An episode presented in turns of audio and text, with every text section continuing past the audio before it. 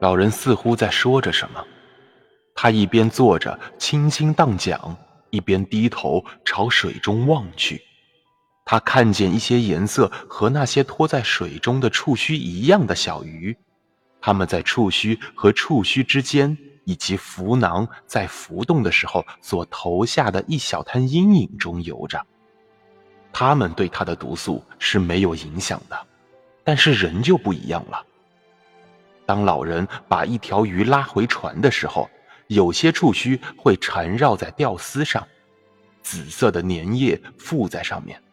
老人的手上和胳膊上就会出现伤痕和疮肿，就像是被毒气树感染的时候一样。然而，这水母的毒素发作的更快，疼的像是在挨鞭子。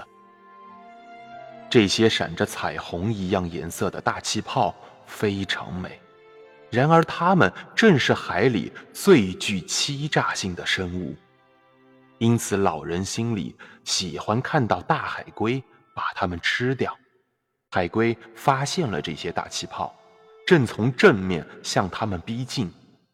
海龟闭上了眼睛，从头到尾完全被龟壳所保护着。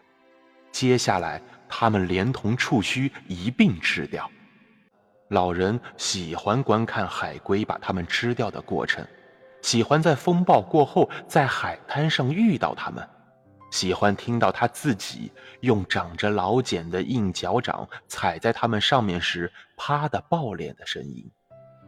老人还喜欢绿色的海龟和玳瑁，因为它们形态优美，游水的速度又很快，价值很高。